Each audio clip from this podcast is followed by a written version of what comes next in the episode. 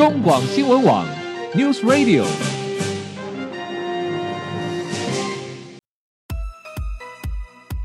政治大人物，企业 CEO 有何成功的秘诀、制胜的绝招？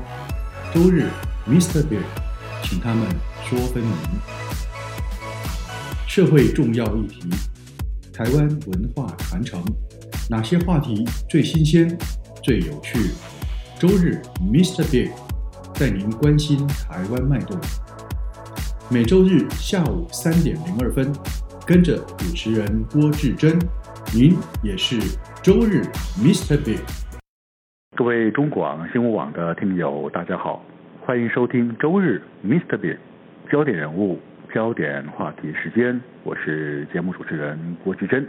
回到节目中，我们继续访问到的是《远见》杂志的副总主笔邱丽燕小姐。你好，副总主笔。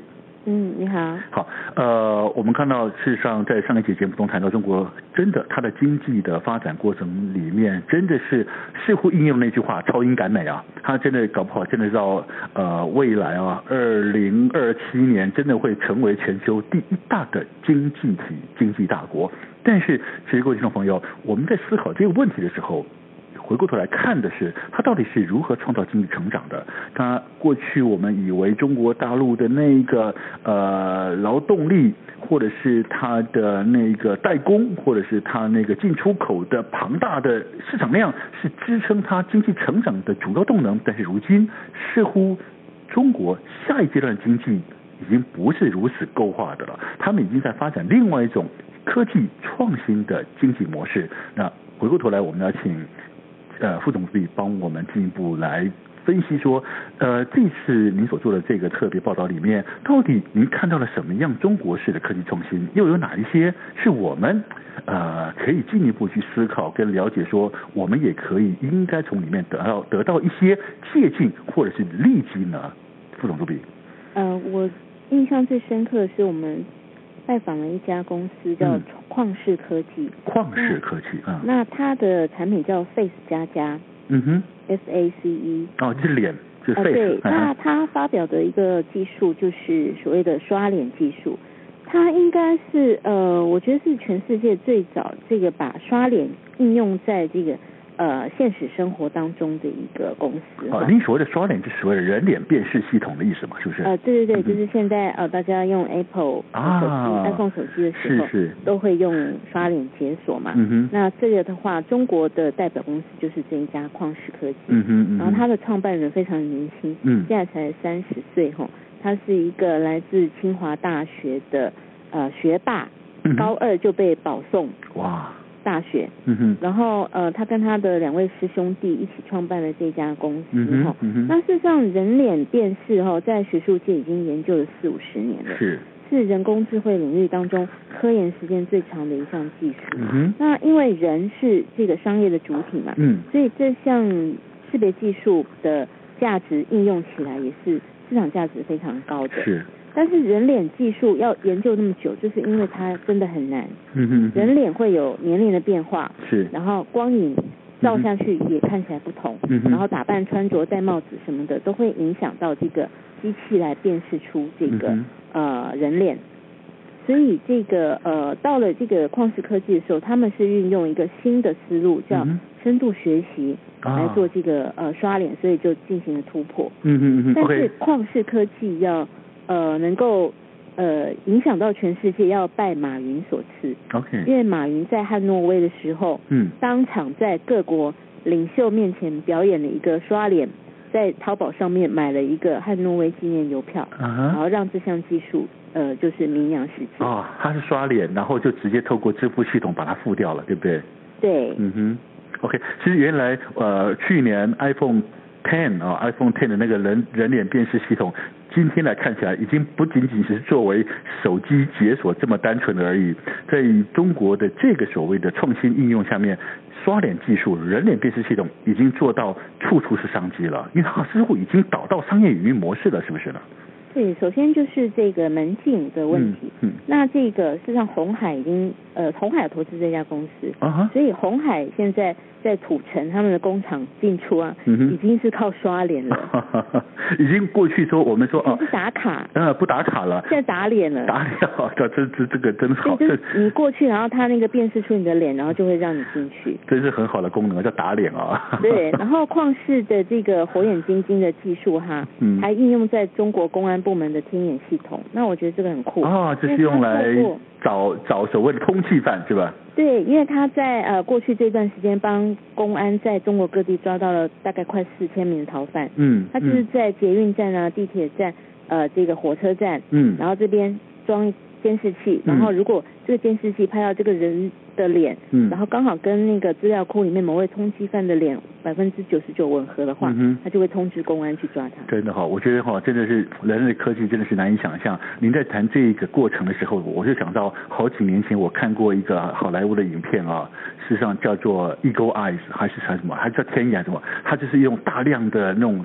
这种监视系统，然后有一个天电脑天才写的一套程式，它就可以追踪每一个人到天涯海角。原来这样的事情，如今已经实际发生在中国大陆了。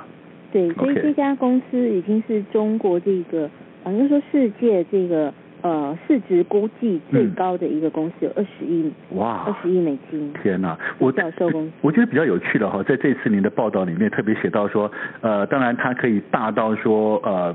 为呃中国公安做所谓的犯罪预防，或是去逮捕通缉犯，但是他还有另外一个商机，我觉得蛮有意思的，就是他竟然也可以帮面膜做生意啊！啊，对，这是很特别，就是中国一家呃面膜品牌主动找上旷视科技的，嗯嗯嗯，就是说因为这个面膜公司发现。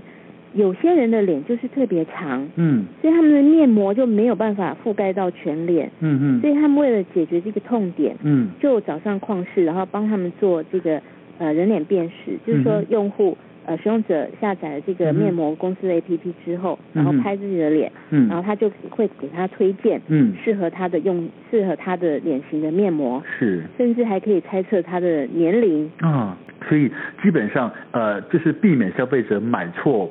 不同不合的 size，对，就发现人工智慧在中国事实上是很接近人民的生活的，真的哈、哦，它不是在实验室里面的一个高高科技生产。嗯哼，我觉得这东西真的是，他们真的是把很多的运科技的运用，呃，落实到生活面上了啊，而且他们的那种想法经常是很独特的啊，我们所想不到的东西啊，真的是很厉害。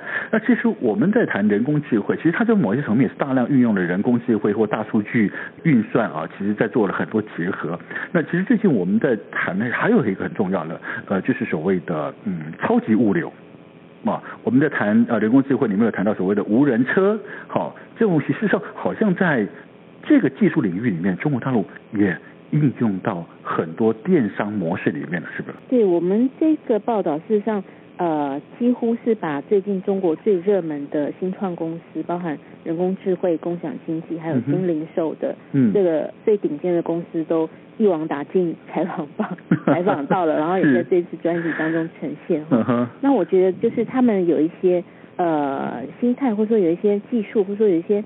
市场的应用就是很值得我们学习和参考的。嗯嗯嗯。像你刚才提到的这个超级物流，嗯，那我们采访到的是京东这个叫 X 事业部，X 是一个叉叉的 X。X 就是很神秘的意思，很很未来、很科技的意思啊。对对对对。然后这个公司，我们为什么采访他？因为他做了很多的呃无人配送的设计。嗯嗯嗯。就说他们在大学校园里面设计了一个无人配送车。嗯。然后就是呃那个车子可以帮忙把那个呃淘宝上呃京东上面订货的包裹嗯送到学生宿舍，送到老师的教学大楼，哇然后还会说话说，哎如果你靠近他，他会说我现在工作不要靠近我。哦真的。对，然后当到他通他会发简讯通知人家下来拿包裹，嗯嗯嗯他就是说呃您的包裹到了，请验收，然后拿走之后就是请帮我关上门。然后他就继续去送下一单，是他是会说话的一个无人配送车。哦、OK，但是你刚刚说他是，他现在是只限制在呃校园里面。对，因为校园里面比较单纯，嗯、就是说呃人车都是比较按比较守规矩的，OK，然后大家的交通速度也是比较慢的，嗯嗯，对于这个无人派送小车来说是比较呃能够确定完成任务的一个一个。特殊的场域，嗯哼嗯哼嗯哼，但是我们要京东事实上，呃，它还有一个比蛮蛮特殊的，大家一直在讨论，就是它的确也有所谓的无人送货机啊。呃，对，事实上它是已经超越了美国亚马逊哈，嗯、亚马逊的无人机是直接送到消费者的门口，嗯哼，但是它没有办法，啊、呃，它只能固定的几个呃几个几个地方，它没有办法全美国都。嗯都通行，嗯，但是京东他们做的一个方式是真正可以商用的，就亚马逊他们可能还是在实验阶段，但是京东他们是真正是可以在商用的。嗯，那目前他们的一个试点的地方，一个是江苏的宿迁，一个是西安。是。那他们已经有呃可以把这个呃，如如果是你你是住在宿迁或者西安的人哈，嗯，你就可以用这个无人机。如果你是在偏远的乡村这边，嗯嗯、你可以用无人机，然后把那个无人机会把货物送到这个呃那个当地的一个呃配送小镇，嗯、配送的这个呃一个集中区，哎，对里面，然后呃你就可以，他就会通知你去那边取货，嗯嗯嗯，所以这个是已经确保了这个无人机配送的所谓的常态化运营，然后他们已经有四十条航线可以辐射。二十几个村子在西安。哇，其实无人机这个物流配送，其实真的是比较符合像呃中国大陆那个幅员广大，而且有很多小的农村，它是因为交通的条件相对的艰难，无法透过一般的交通物流送达的时候，其实无人机是就是完全是突破那个障碍点。对，嗯，然后我觉得他们可以做到，一个是当然是他们的一个技术，实际上这个团队。是在很短的时间内完成这个无人机配送的一个、嗯嗯、呃落地的任务，嗯、那他们也获得当地政府的一个支持，嗯嗯、然后因为无人机会有航空的管制嘛，它可能会有一些飞航路线的一个这样阻碍。所以他们有跟当地政府，然后划定这个航线。哦哦，这个也有也有行业这件事情啊。是的，是的，蛮厉害的。好，其实我们在谈到科技创新里面啊，这些年呢，其实还有一个东西是非常热门的，就是大家比较熟知叫共享经济啊。共享经济已经我们知道从呃过去我要去国外呃去旅游的时候呢，房子我要透过旅行社订饭店，但是现在因为有所谓的 Airbnb，就是共享经济这样一个模式出来之后，好像变成成呃很多事情都变成哦，原来我不需要去特别去为了某一件事情去拥有某一个物件，而我可以通过共享经济轻松的达到我要的目的。而这个事情在中国大陆，好像中国共享经济发展的也特别的快速，甚至呃套一句广告词啊，几乎是什么都可以共享。怎么共享都不奇怪，连雨伞都可以共享了，是不是了？对，他们还可以共享篮球，共享篮球。对，好，那我想共享经济这件事情，呃，我想我们听众朋友比较熟悉的，应该就是在呃我们台北或者是其他的几个城市，已经在发展就是 U Bike 共享单车这件事情嘛，啊、呃，但是呃在台北的 U Bike 发展的相对是成功的，但是各位听众朋友，你知道吗？呃，这种共享单车这件事情，在中国大陆所创造出来的，却不仅仅只是这个单车的服务共享而已。他们甚至已经发展成一种 total solution，可以把共享单车这件事情输出到其他国家，包括已经输出到九个国家、一百七十六个城市，真的是难以想象。但是他们是在做什么样的商业营运模式呢？副主编会去帮我们做进一步分析。呃，这个我们采访这家中国大陆的共享单车公司叫做摩拜，嗯，它是摩是摩托车的摩，嗯哼，然后拜托的拜，OK，然后摩拜比较特别，我觉得呃，因为共享单车并不是中国大陆先开始发展的，是，不是中国发明的，但是中国却可以把它做到极致，嗯，然后做到其他国家是啊 做不到的一个地步，嗯，那譬如说呃呃，中国大陆的摩拜。不一跟台湾的 U-Bike 不太一样的地方是说哈，我们都是在固定的地点，然后呃取车跟还车，嗯，嗯，但是中国大陆摩拜是，你想把车停在哪就停在哪，哦，真的啊，对，然后你可以在很多地方，然后找到摩拜的单单车，然后骑走，嗯哼，所以这个这这一点就是他们更方便的一个呃展示。是是是，你说我可以在这个地方取了车，那我把它骑到家，我就停在家门口也可以，是不是？对，然后大家就说这个呃摩拜共享单车的出现，实际上是考验中国人民道德心嗯的一个开始哈。是是，因为你可以随便停放嘛。嗯。然后。然后有些人试试就会把它偷回家，偷回家里去了，对啊。事实上也没关系，因为它里面有隐藏很多的所谓的黑科技。啊。你放在你家，然后只要你每天有骑它的话，它也是 OK 的。你每每天继续骑嘛，你等于是月租了啊。可以这样做，因为到处都有共享单车。是是是。你干嘛我要死守那个其中的 一台呢？没错啊。好，我觉得这是很有趣的。但是他们到底是怎么样做到所谓的整体输出啊？还能够输出到其他国家？它到底有什么特别的关键要素吗？嗯，我觉得它很特别，就是说它这个车子是第一个是强调这个坚固，嗯，就是说他们要做的，他们生产出来的车单车，嗯，号称是可以用三年风吹雨打，嗯，什么都不用换，连轮胎都不会漏气的。真的啊？对，所以他们这样的一个稳固的一个产品，所以在他们输出很多不同的国家，然后不同的地区环境的时候，嗯，产品首先不会需要有这个维修的问题。啊，是是。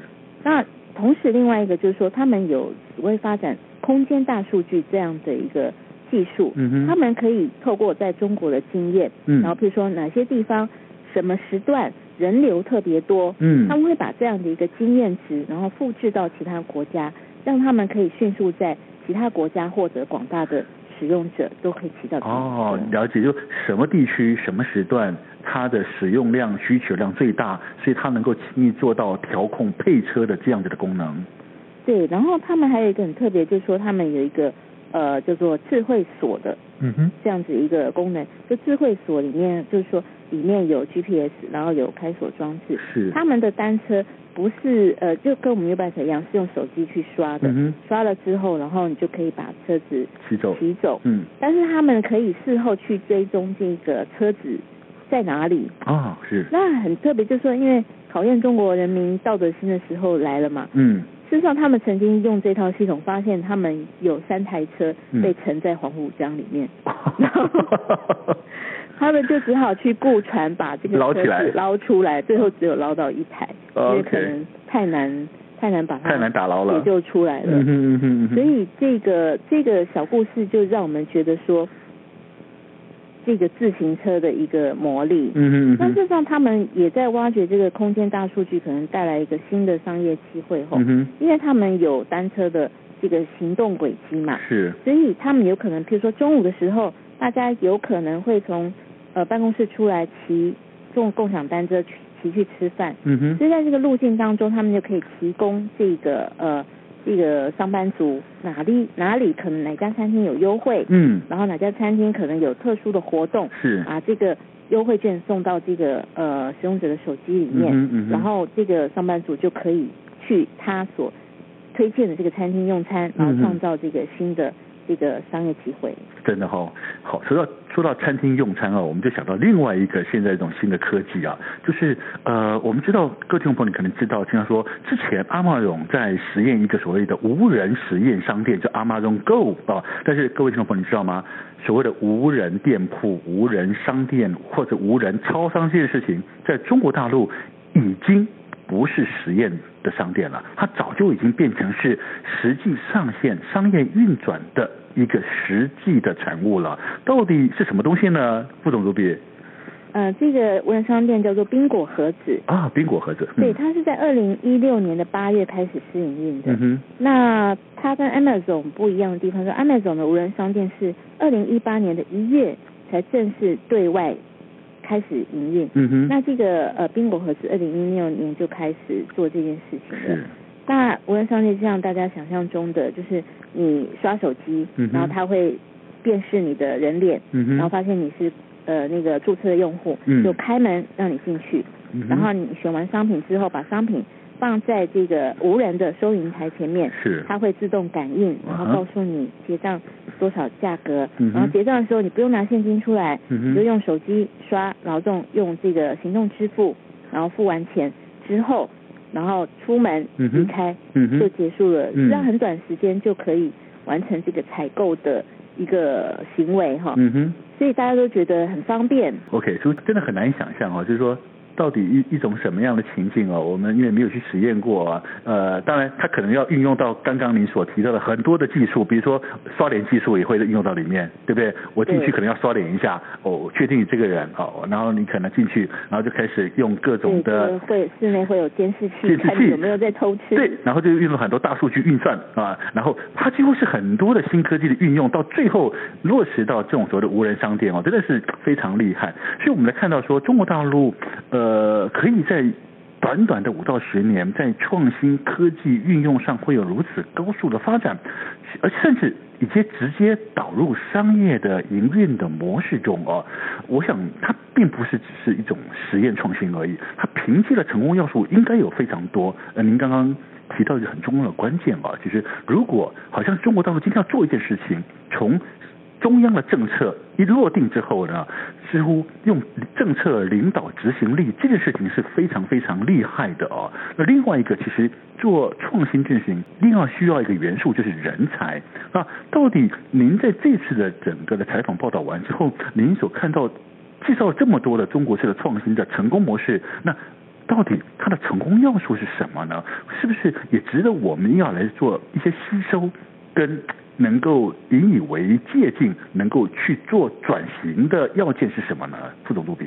对，我觉得一个刚才没有提到，就是说哈，要素之一，事实际上是一个政府的开放态度。嗯，就是说中国政府是那种少见对于这个网络商业行为，算是非常友善的一个政治体制哈。嗯，你会想想不到，虽然它是中央集权，是，但是它对这种创新的商业模式。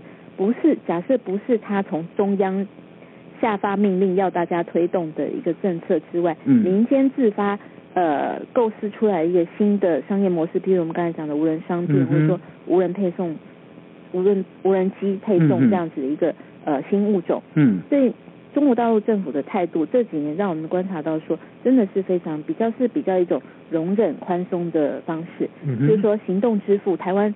喊了很多年，之前还被误认为是洗钱，然后掐紧了很多的业者的脖子不让开放。但是中国大陆对于这种行动支付的态度是先观察，嗯，然后看有没有发生什么问题，嗯，有发生问题之后再来制定一些啊新的政策或规定来约进行约束，嗯嗯，所以你就发现，在这样一个比较呃法规比较友善的一个环境当中，实际上一些网络的新创行为是比较容易。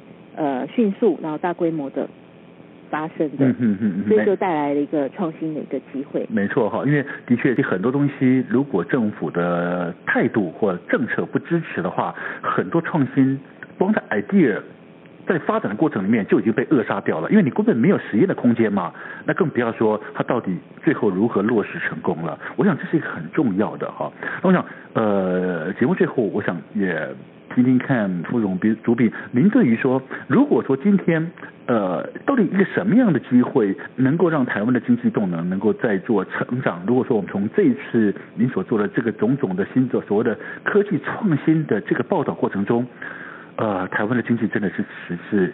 太久了，呃，不管是说我们出现了什么问题，还是说用正面的思考，我们到底需要怎么样的改变，找到机会，可以让台湾的经济再做一波新的创新呢？副总主编，我不敢那个没有那么厉害啊，可以这个来那个指导台湾的经济发展方向哈。嗯。但是我觉得有一个感想是这样的，就是说哈，呃，中国大陆很多的创新实际上有它的背景环境，还有它的一些。呃，因素，嗯，那这些背景环境因素，实际上是台湾无法模仿或者说无法学习的。譬如说人口众多，台湾就是两千三百万人，是没有办法一下爆发到上亿，没错，等等的。所以很多的譬如说这种无人店啊，或者说共享的模式，在台湾就比较难够，比较难引起很大的一个回响，就是因为它的网络基数实在是太。不是那么高，嗯哼，就是说台湾市场小啦，嗯哼，这是其中一个不能模仿学习的原因。但是我觉得可以借鉴的，就是说他们对于创新的一个欢迎的程度，或者说他们对于创新的一个支持，不管是从政府到这个呃资金，就是所谓的创投的公司，嗯哼，然后到民众，嗯哼。他们对于创新事实上是抱持一种友善然后欢迎的一种态度。是。那他们的呃创业者也不怕失败的，在一直不断的进行新的创新。嗯哼，嗯。那我觉得这个都是可以。我们借鉴的一个地方。是的，好，其实呃，任何一个创新都是需要很多条件呢、啊，一起来支持的。当然，绝对不会只是一个脑袋的一个突发奇想而已。好，当然，今天时间关系，我们非常高兴邀请到的是《远见》杂志的副总主笔邱丽燕小姐，谢谢你，副总主笔。谢谢，谢谢，谢谢各位听众朋友，我们先休息一下，待会回到节目中，我们将进行生活医疗大小事健康单元。